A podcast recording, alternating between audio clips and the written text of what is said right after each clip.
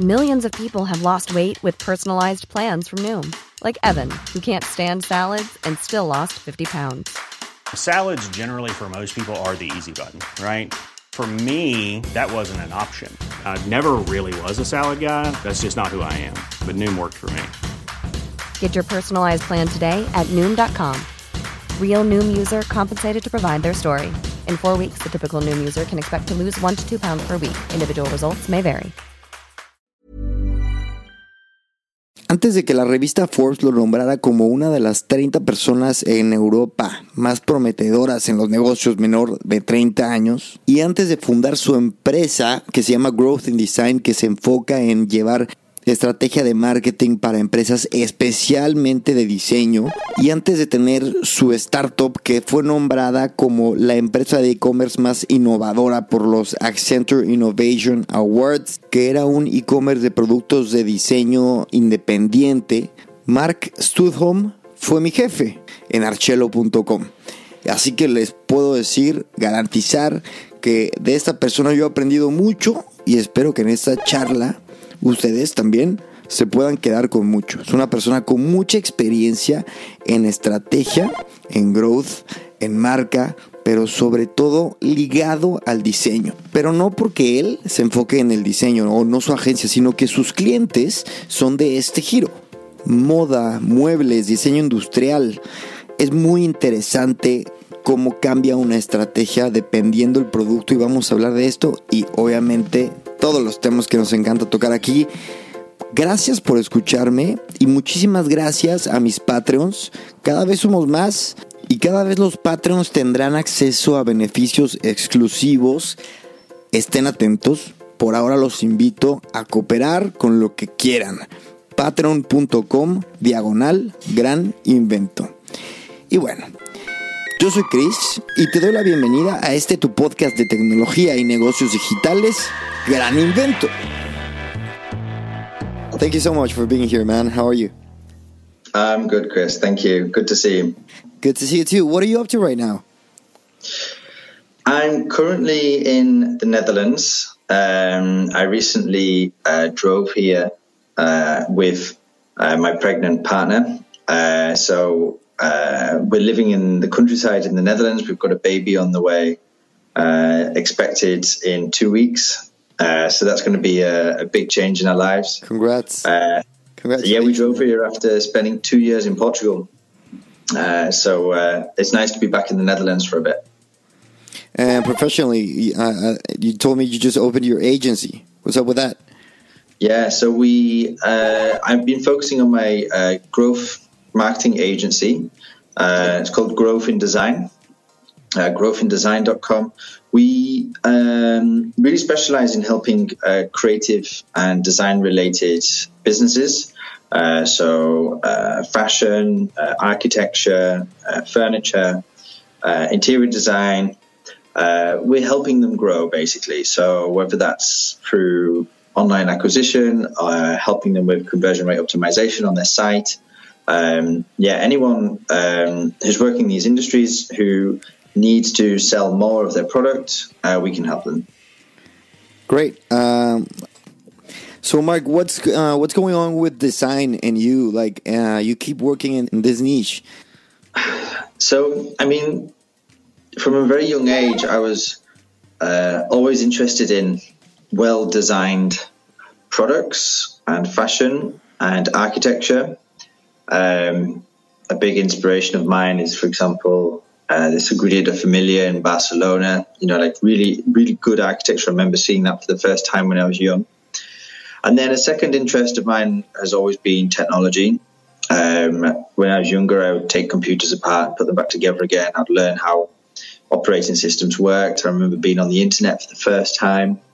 Um, and uh, basically, my my life, my work is now lead, going down this route of really combining the two, um, the design industry and technology. Um, and actually, for the past 10 years now, I have been working different ways to help the design industry go online and actually essentially make more money for uh, design companies, architects, um, even builders, even manufacturers of building products, uh, furniture makers, um, yeah, fashion, um, fashion designers, anyone who's in design really.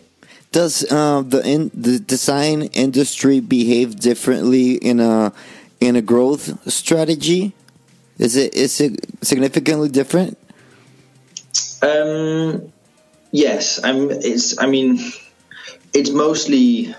Yeah, it, it, always depends on what you're selling, really. So, um, if you uh, we know each other from Archello, um, where we helped basically uh, product manufacturers for um, building technology, building technology manufacturers, such as for insulation or windows. Um, you need to show, and they need to sell to architects, right? And they're the people specifying for those products. And you need to show architects very visually what the product looks like.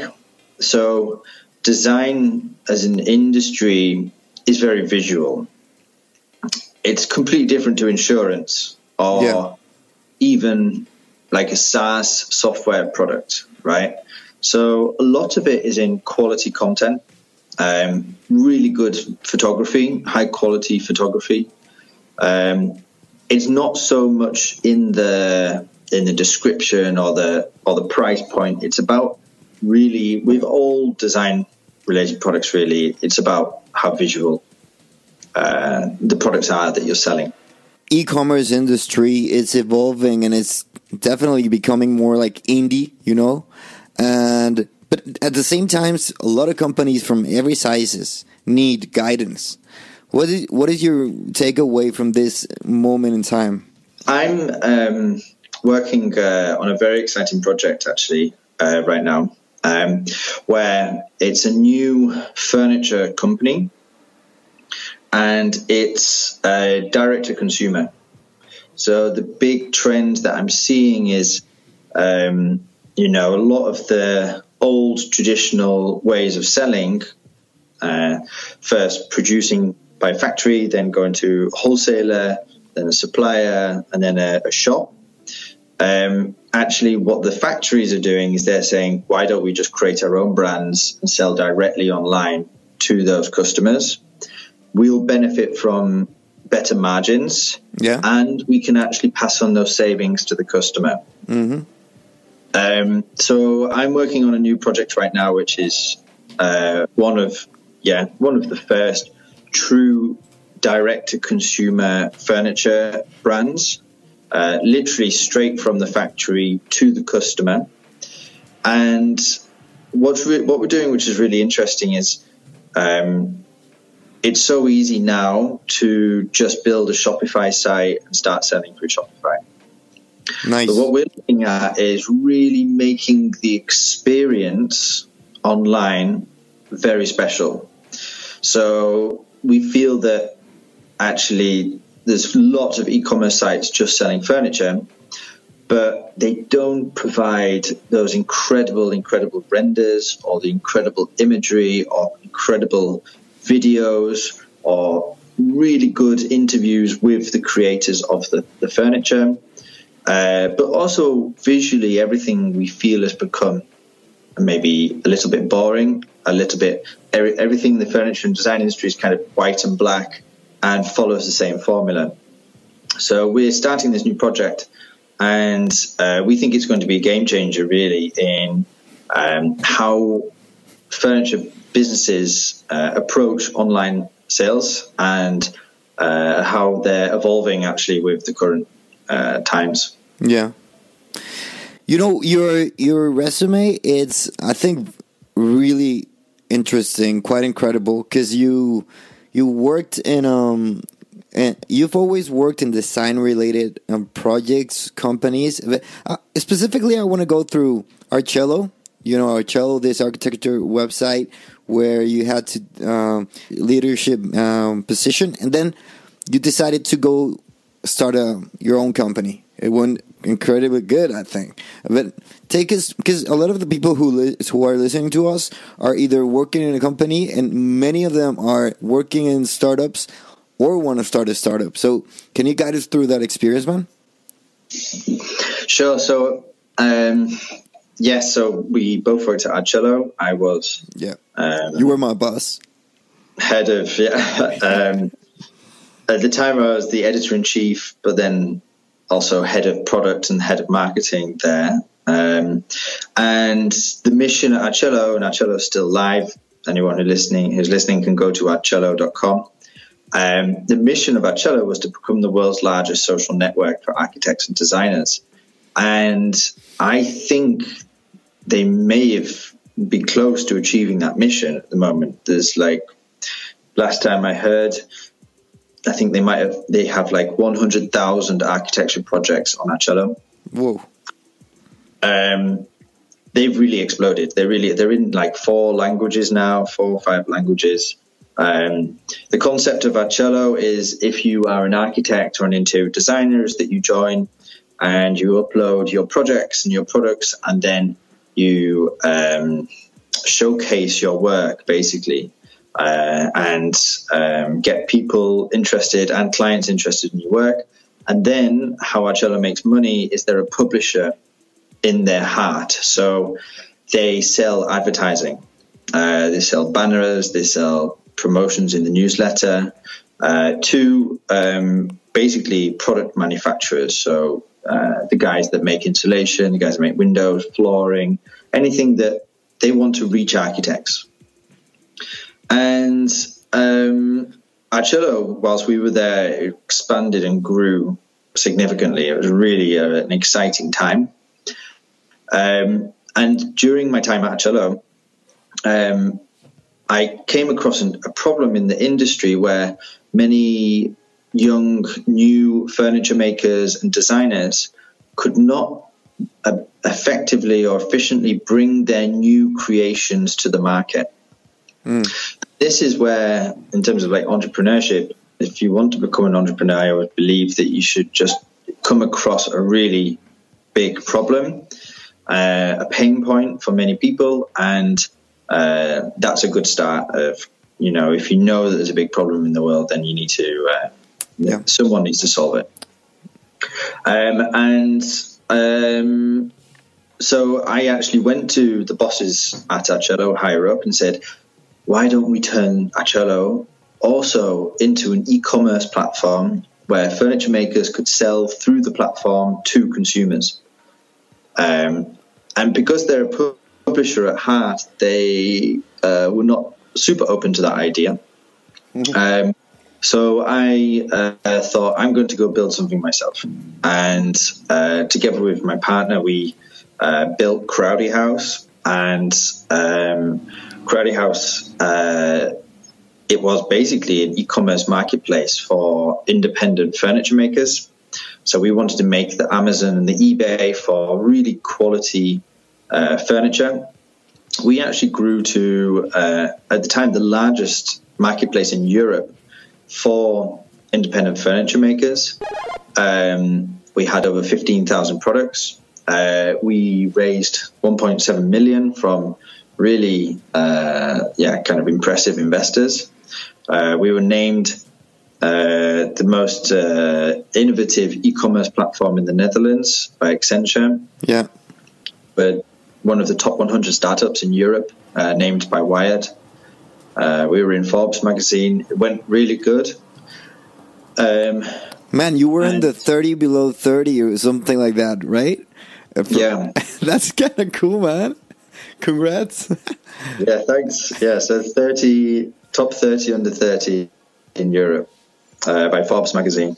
And we got we got we generated revenue. We uh, got lots of nice credit. Um, but what actually happened was um, e-commerce uh, basically uh, yeah it evolved very fast.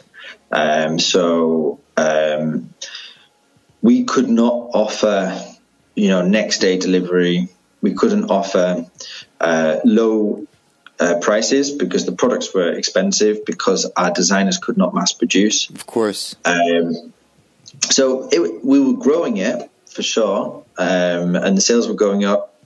Um, but then actually, uh, the biggest learning was we decided to get some new management on board, and uh, and then it didn't go so well.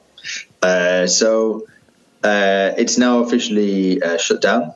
Uh, Crowdy House. The assets are still there, um, but it was a really great project. a big learning. We had 30 employees, um, and yeah, I'm proud of what we did with Crowdy House.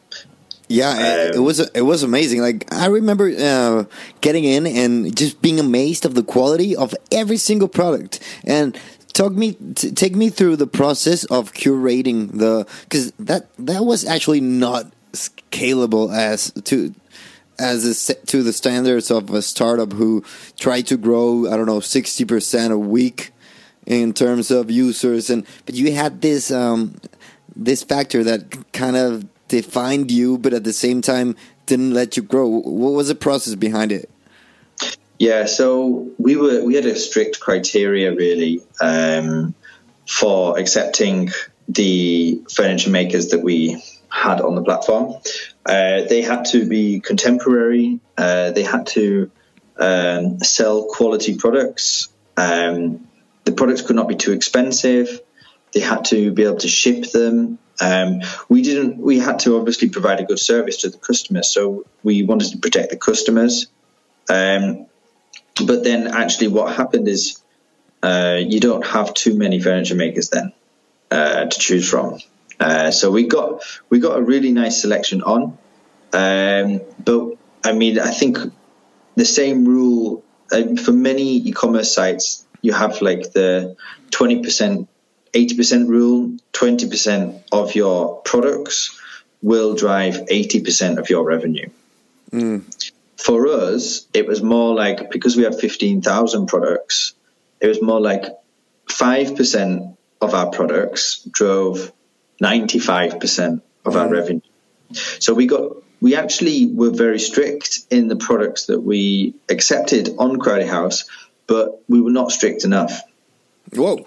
Um, so if we would do it again, uh, we would just go through and actually just clean up many of the categories, many of the products, and and I think that's the way e-commerce is going as well. Uh, I think just the world in general that you don't people don't want too much choice. It's more quality quality over quantity especially in, for example, online marketing with search engine optimization, actually, um, you can see the success of direct to consumer brands such as Casper, uh, the mattress company, uh, or Simba.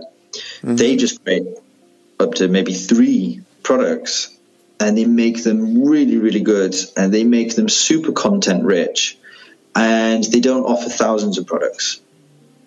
And um, yeah, I think that that uh, I think for any entrepreneur that's looking to get into e-commerce, um, I believe, and I think you can see that as well in what Google's doing with their uh, their search algorithm, uh, that you want to have quality over quantity, and that's that's across everything. So that's across quality uh, materials, but then uh, quality content. Um, yeah, so not watered down.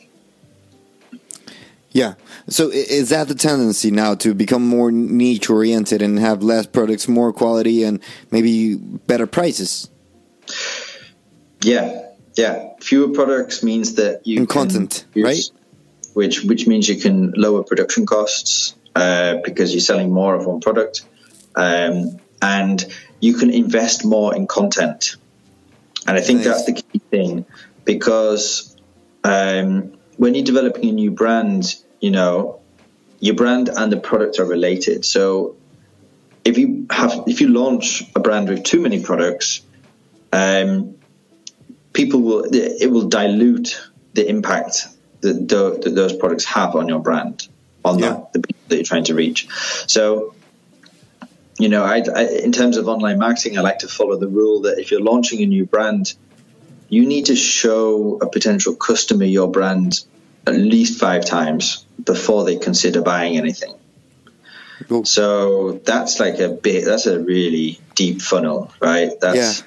you need to show them on Pinterest uh, image of your product, and they go, "Oh, that's nice." Then you need to show them an ad on Facebook. Oh, that's nice. Then they'll need to find you on Google, or, and then you'll need to send them a newsletter, and then uh, you can have remarketing, and then they might consider purchasing.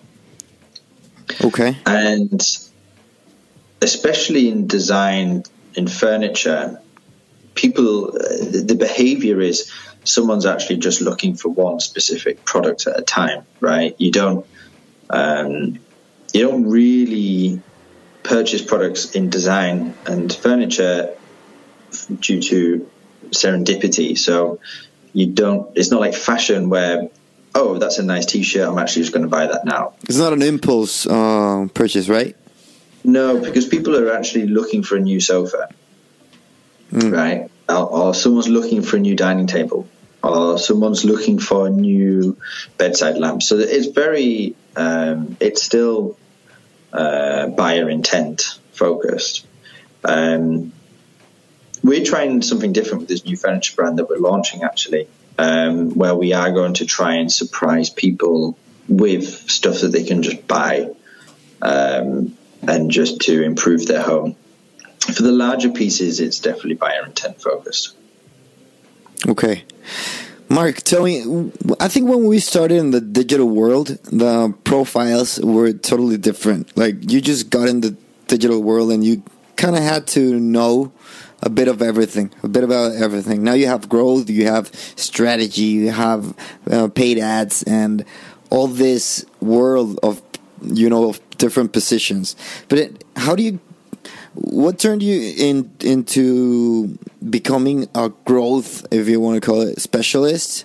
How did how did this happen? Because you you were an editor in chief, and you of course were head of marketing and, and you know doing all these different things things as many of us. But now you're growth specialists. I think uh, my original role at Archello was this combination of editor in chief and head of marketing. So the focus was on making sure that, um, you know, the landing pages had the right content for the right visitors. So I was always looking at bounce rates anyway. Okay. Um, so we were selecting articles based on uh, based on data, and uh, we were looking to see what impact certain social media posts had. So there was al- always from the start a focus on data and learning from data, which is basically the core of growth marketing. Um, I like to say uh, design led, but data driven uh, in terms of my methodology, really, in in how I do my growth marketing. So, um, what looks good, and then what actually works, and then making sure that you test that, and then you keep learning from that. So, I think me becoming a growth a specialist. I mean, I'm still a generalist. Actually, I'm a, you know, I'm not a super specialist Yeah. at, uh, you can go really, really deep into Google Ads, Yeah. right? Um, you can go really, really deep in Facebook ads. I have good success on all of those platforms, but you have people that just every single day are looking at the numbers, right? Uh, so I'm very much more of a top level, uh, what making sure that you can cover all of the acquisition channels uh, and easily set up uh, Pinterest ads or Twitter ads or Facebook ads or Reddit or SEO. Um,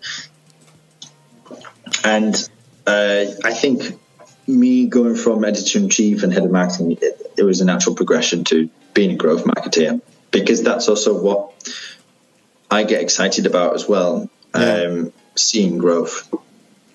Nice.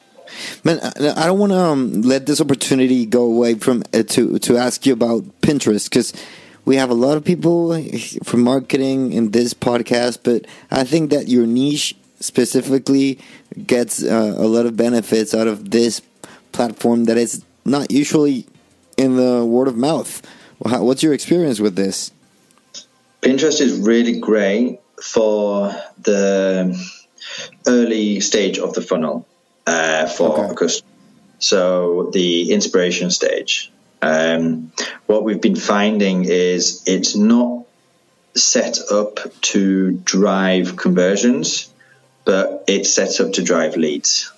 Uh, so um, what is great is you can ask people to uh, you can run Pinterest ads, but you can also actually uh, do a lot on Pinterest organically uh, to get people to save your product in one of their boards and then come back to it and run ads on Pinterest and keep on promoting that product. And then they'll go check it out. But then you, it, we're finding that it's good to combine that with a Google Ads remarketing strategy or a Facebook Ads remarketing strategy uh, with a more with a with a, a trigger basically to uh, get them to go purchase the product. Uh, so it's great for the top part of the funnel. But is it uh, more in the? Of course, it is more in the design um, niches, right? Because uh, yeah, Sure, yeah. yeah, Yeah. okay. That's why I haven't I haven't used uh, basically Pinterest at all. Also in in like food recipes, right? Like I could I could go to. I'll, I'll try. I'll check it out. Um, so Mark, I want to know. I want to know your your views about uh, very may, maybe more delicate topics about like the the technology, the internet, and how it it is evolving. As I was talking just to a, good friend, Peter asked me in my last interview, which is going to be out before this.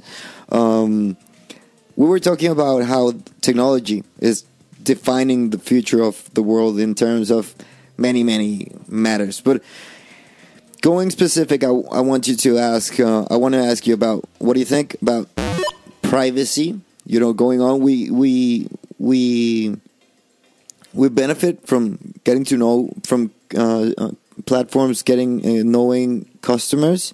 Uh, but what's do you have any worries at all about um, the limits of privacy? How we're like all of a sudden exposed? I think. Yeah. Um, there's two sides of this story, right? Yeah, yeah, yeah. And um, I know how much Facebook and Google know about us, and um, it's it's too much. They have mon- a monopoly. I read somewhere that actually seventy percent of total marketing spend is now just on Facebook and Google, the ad platforms. Like, Man, in in the Western world.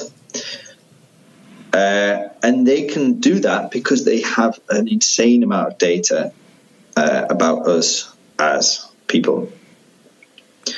But what we get in return for that, the idea is is that we should be seeing ads for things that are only relevant to us in the past, we would be bombarded with messages from brands that were not relevant to us. You know, why? I don't like. Uh, yeah, I can't even drive a car. For example, when I was younger, but I would get constantly ads for buying a car, and the idea is that then you know we should just be getting things that are relevant shown to us. Um, but then they have become monopolies, and I'm against monopolies. I think it stifles innovation as well. Um, and yeah, data is oil nowadays, and um, it, it, it's a bit of a, a dilemma for me because the power of running ads on Facebook and Google is is enormous. I can, if I wanted to, I could put in the right parameters and criteria into Facebook ads and run ads just to you on when you go on Facebook. So I me, could, Chris. yeah, just to you personally. So someone's done it, and they had a friend, and they knew exactly what their interests were. They knew uh, where they lived. Uh, they knew their age. Uh, they knew um, basically the the of the Facebook pages that they uh, liked or were, uh, were a part of or a member of, and they just ran ads to their friend, and it freaked him out because it was like, hey, uh, I, don't, I don't know the name of the guy, but they're like, hey James, I'm watching you, and he just Oh he on Instagram and Facebook, Who did that? Just just see these ads. Who did Sorry? that? I don't know the name, but you can look Oh, it up. Okay. Uh, yeah, but But the thing is that this is a paradoxical thing that it is a lot, uh, as you said, too much information, but at the same time, it is democrat. It has democratic. How do you, how do you say it? democratized the marketing, uh, paid marketing world. So at at the same time, you and I can go. Learn how to use Facebook ads if we are don't already uh, don't already know, and take advantage of that. And it's kind of it, it puts you as a, as a marketer in, in a kind of dilemma, right? yeah, yeah, I think, Um, and, and and I think, sorry, Mark, that this we never talk about this. We we're just starting to. This is new, so we never talk about this, and I think that the ethics behind the tools that we have uh, would should be talked about because now that you know the world is kind of going crazy and all these things are happening in the U.S. I think it's a good moment for people to start talking about seriously about whatever we want. It's like we should have to talk about it, right? What do you think about this, man? I, I I don't know where I'm going Well, with this I mean- question. the only way people have been talking about it for a while, and the European Commission Yeah, is fining Facebook and Google. but they're just Uh, finding uh, them. That's it. They're just They're getting money. them, but they, but I mean, Facebook and Google are making changes based on those fines, and so is Microsoft, right? Um, and for sure, the European Commission is really wanting to stamp down on the monopolies that these tech giants have, which I think is a good stand. But the European Commission is not getting it right. So they, with all the GDPR cookie consent notices, right? The guys that actually thought, ah, we need to uh, communicate clearly to every visitor of every website uh, exactly what data is being collected about them. Yeah, that's just boring. man. actually, they actually turned around and said, "Oh, we didn't actually quite know that we would make the internet really annoying to use." Because every website you go on now, you have to click away a cookie consent banner, and some of them are just awful. And Oh, I lost you. keys. Oh, you're back. You're back. I lost you for ten minutes, ten seconds. Okay, cool. Um, yeah, if people do not consent to the cookies on a website, then actually some of the websites just say, "Oh, you can't even visit the website anymore." Um, so it's just put them in a situation where they have to accept the cookies. Yeah, the rules are, are set by old people in Prague, right? I Uh, mean, in Prague, Brussels. Brussels. Duh. That's that's wrong. Anyway, so another big uh, another big monopoly going on. It's uh, Amazon, man, uh, and we're you are and I am in e-commerce, and um, and uh, we see like Shopify being a great ally of of entrepreneurs and brands. It's great that they're not forcing us to brand, you know, our websites and stuff. Do you see um, this is how, how do you how do you feel that Shopify is actually becoming a the the big best friend of every e- e-commerce professional? I um, I'm a big fan of Shopify. Uh, it's a really good platform, actually. Um, I have been totally convinced by its new it, every uh, recent development that Shopify has made. Um, they have a uh, they have a really good uh, short term and long term strategy, um, but they're also becoming a bit of a monopoly. I think uh, they charge quite a lot, like in hidden fees. So the base rate is like thirty euros a month or something, but then they charge a percent on your on your transaction. Mm-hmm. Then they have all of the apps as well. Mm-hmm. Um, whereas if you went, for example, WooCommerce, it'd be far cheaper. Uh, but then the barriers to actually starting up are higher with WooCommerce. Um, yeah, I think. Uh, did you see Shopify just uh, teamed up with Walmart? I did. So that's quite interesting. That's and, super uh, interesting. I haven't yeah. figured it out yet. I was actually I have a chap. Uh, my first chapter of this podcast in, in, the year was predictions of 2020, and I swear it is recorded. I swear I said that uh, Walmart and Shopify, and I also added FedEx. Probably they should definitely uh, figure out an alliance, and it, and it came out, and I was like just showing off this prediction thing. But can you do you know a bit more about what it's really all about? I think Walmart's starting a marketplace like Amazon, and then they're going to use Shopify to um, Shopify vendors to connect to this marketplace. Uh, so then, basically, when a purchase takes place on the Walmart marketplace, uh, the vendor can manage that purchase on their Shopify account, which is also just their shop, their online store.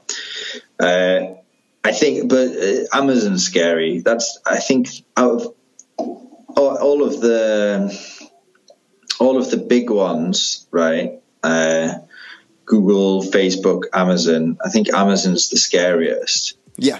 Um, because th- they're actually also in terms of. I'm an e-commerce guy. I'm an online guy. I like to shop online, but um, Amazon's actually really damaging uh, the high street. Mm-hmm. And uh, because they have to pay business rates, they have to, you know, rent a place.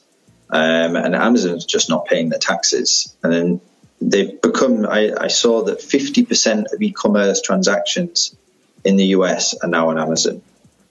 So that's that's a monopoly. Yeah, fifty percent of every e-commerce purchase is on Amazon. Indeed. Yeah, yeah. Which yeah, I so I'm glad Shopify is yeah there to make very easy for people to start their own store uh, and and you know I think sell, it's, it's independently. I think it's amazing that you're calling it out, yeah, like you're actually saying it because I actually kind of I've thought about it, but not really as clear as you just just said it. Like they are charging quite a bit, like and especially if you're in Lisbon or uh, in Spain or maybe like the or in other countries that are not like they don't have as powerful uh, uh, how do you call it like the coins or the yeah the yeah like yeah, the, the wealth of the country it's not the same to pay 30 euros in Madrid or in Spain as to to say uh, you're you're uh, in the Netherlands and you're gonna pay thirty euros, you know, and oh, that's yeah. that's that. And also in every transaction, you're kind of right. And if we don't if we don't keep track, if we're not really close to them, they they're gonna do something bad, you know. Like I think it's it's incredible that we every guest here like we all work in tech and we're like we think we're super cool because we we know we're, we're innovators and we're you know but at the same time, man, this whole thing could could become evil just like that, and and not a great business if we just let them do whatever they want. Yeah, it's. I mean, it's also scary the amount of data that Shopify has access to, right? Yeah. Uh, they um, they'll be able to see the, the. I haven't actually looked at the privacy policy for Shopify. So I don't know how much data they are collecting themselves and looking at themselves. Um, but you know, potentially they have they're sitting on a mine, yeah, just a, an enormous amount of data that they could, uh, yeah, take make the most out of. Yeah, man, I want to I want to do like um an ethics, uh, the the ethics of technology, like a forum, and I will invite you. You have to tell me if you you'll be willing to come. It would be like Sure. many guests at the same time, so it, w- it wouldn't be just like this. I don't want to go too too too too sad today because it's a it's a happy day, man. I don't talk to you every day, but I want to I want to ask you about the podcasting world. Uh, do you do you like podcasts? Do you actually follow podcasts? Yeah, yeah. Like which ones? Uh, so um, I'm listening to the Reid Hoffman uh, podcast, Okay. um, Masters of Scale. Yeah, that's yeah, that's great. um, and uh, he has some really good people on. And um, yeah, that's that's definitely my favorite podcast at the moment. Um, Sam Harris, I'm listening to, Yes.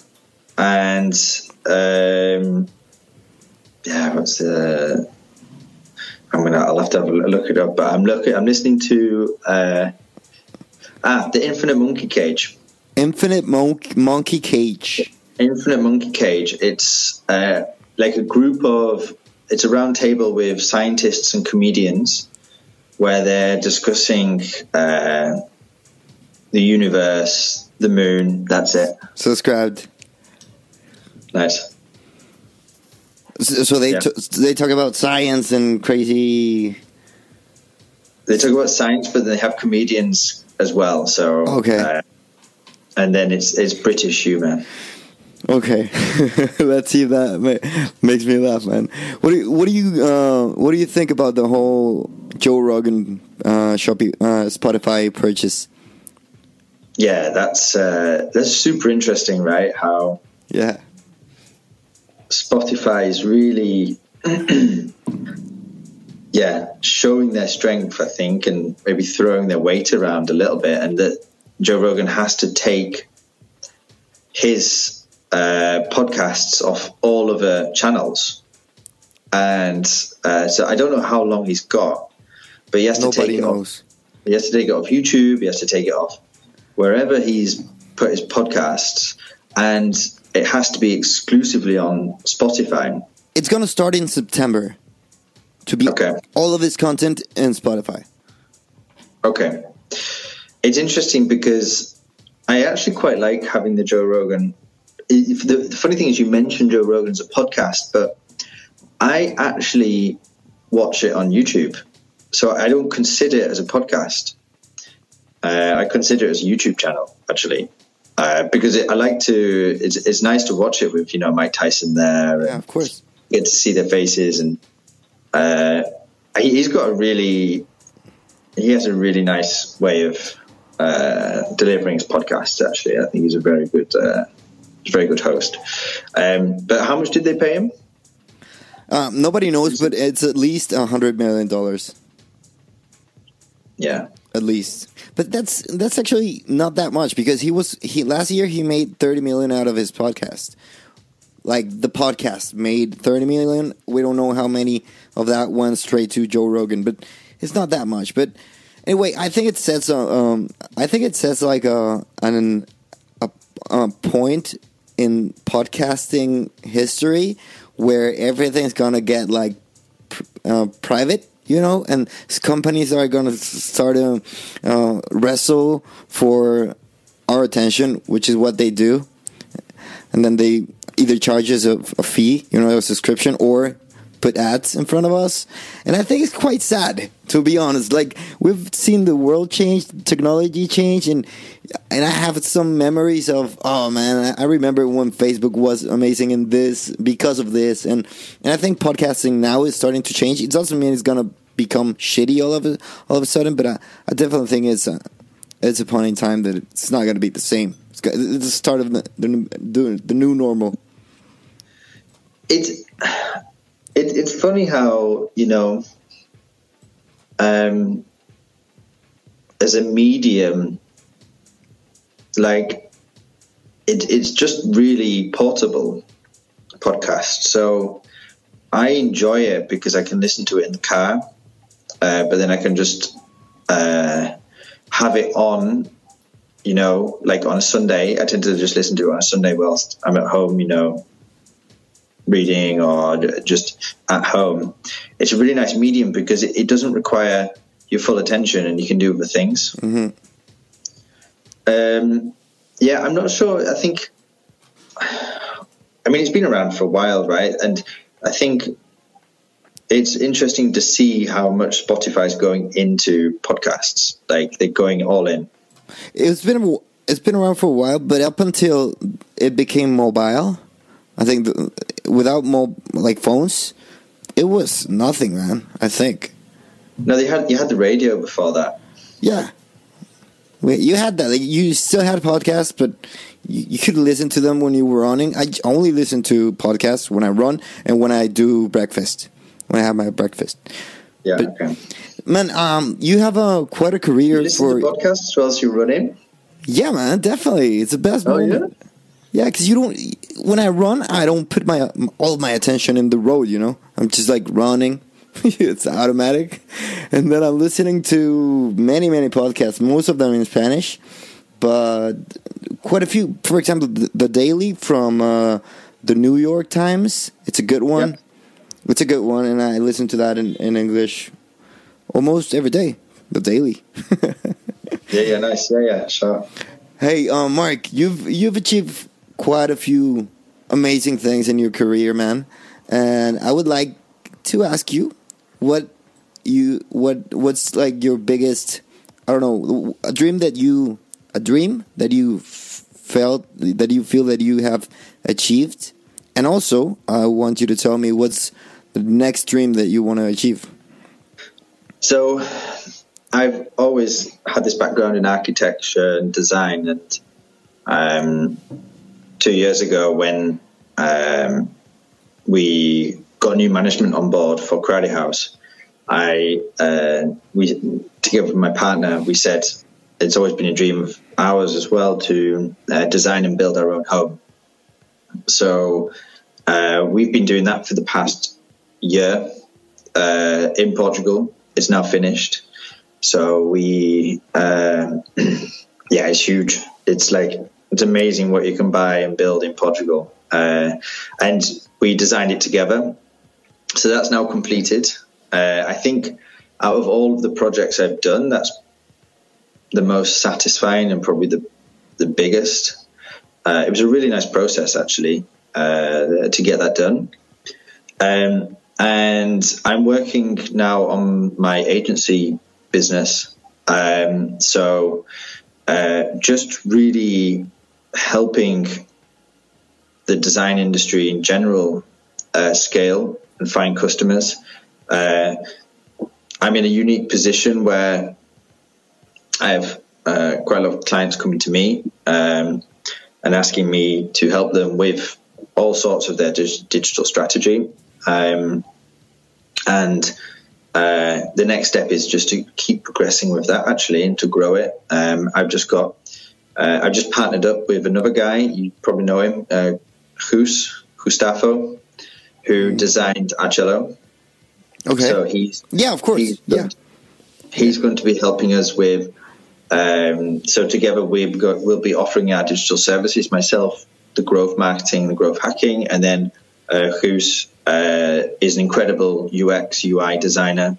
Uh, and it's a real pleasure to work with a really good UX UI designer in especially for building good working sites. Um, in did terms you, of did you partner up with him? Yeah, so um, he together. Um, if he has a client that needs uh, growth marketing help, then he okay. says, "Okay, get it. I'm yeah, bring Mark on board." And then uh, we are doing projects together where we both team up, and he does the branding, the UX, the UI, and then I'll do the marketing side. Okay. So, what's your ne- next dream? Um, yeah, I think we we want to get some really good clients on board, actually. Um, but we we're working remote at the moment, um, and we're really enjoying that. I do have uh, a project on the side, uh, which is, is a slow burning project for a new a new business. Uh, but right now, I'm really enjoying uh, the remote work, being able to work from anywhere. Um, so right now, I'm in the Netherlands, but then in the summer, later in the summer, I'll be in the UK, and then later in the year, I'll be back in Portugal. Uh, but then on the way, we're going to be traveling through Europe uh, together with the dog and the baby, all and working at the same time. Um, and it's it's possible. I mean, I'm super lucky to be working in technology and to uh, have the skills that I have to be able to work anywhere in the world. It's great. That's definitely a, a, a luxury to be able to go and move. That's incredible, man. Well, it's been great to talk to you, to say hi to you. Please uh, enjoy your new chapter. You're gonna be a dad, as it's gonna be. You're gonna let me know how how that works. But I don't um, don't don't hang up. But um, I'm gonna say bye to everyone that's uh, listening to us. Do you want to uh, leave a last message to our audience? Uh, I I didn't. Not particularly. Uh, okay, don't I mean, worry. If, Just... if, if they do want to, they're very. Uh, they can, they can get in touch um, if they uh, would like to ask me about anything I've spoken about, um, or uh, if they um, yeah want to see any of my work, um, then um, when you publish this podcast, you can put my email there, on my website. Yeah, and your website will be will be online already. Brand new website, people. Yeah. Awesome. Bye, everyone. Okay. Gracias. Ciao.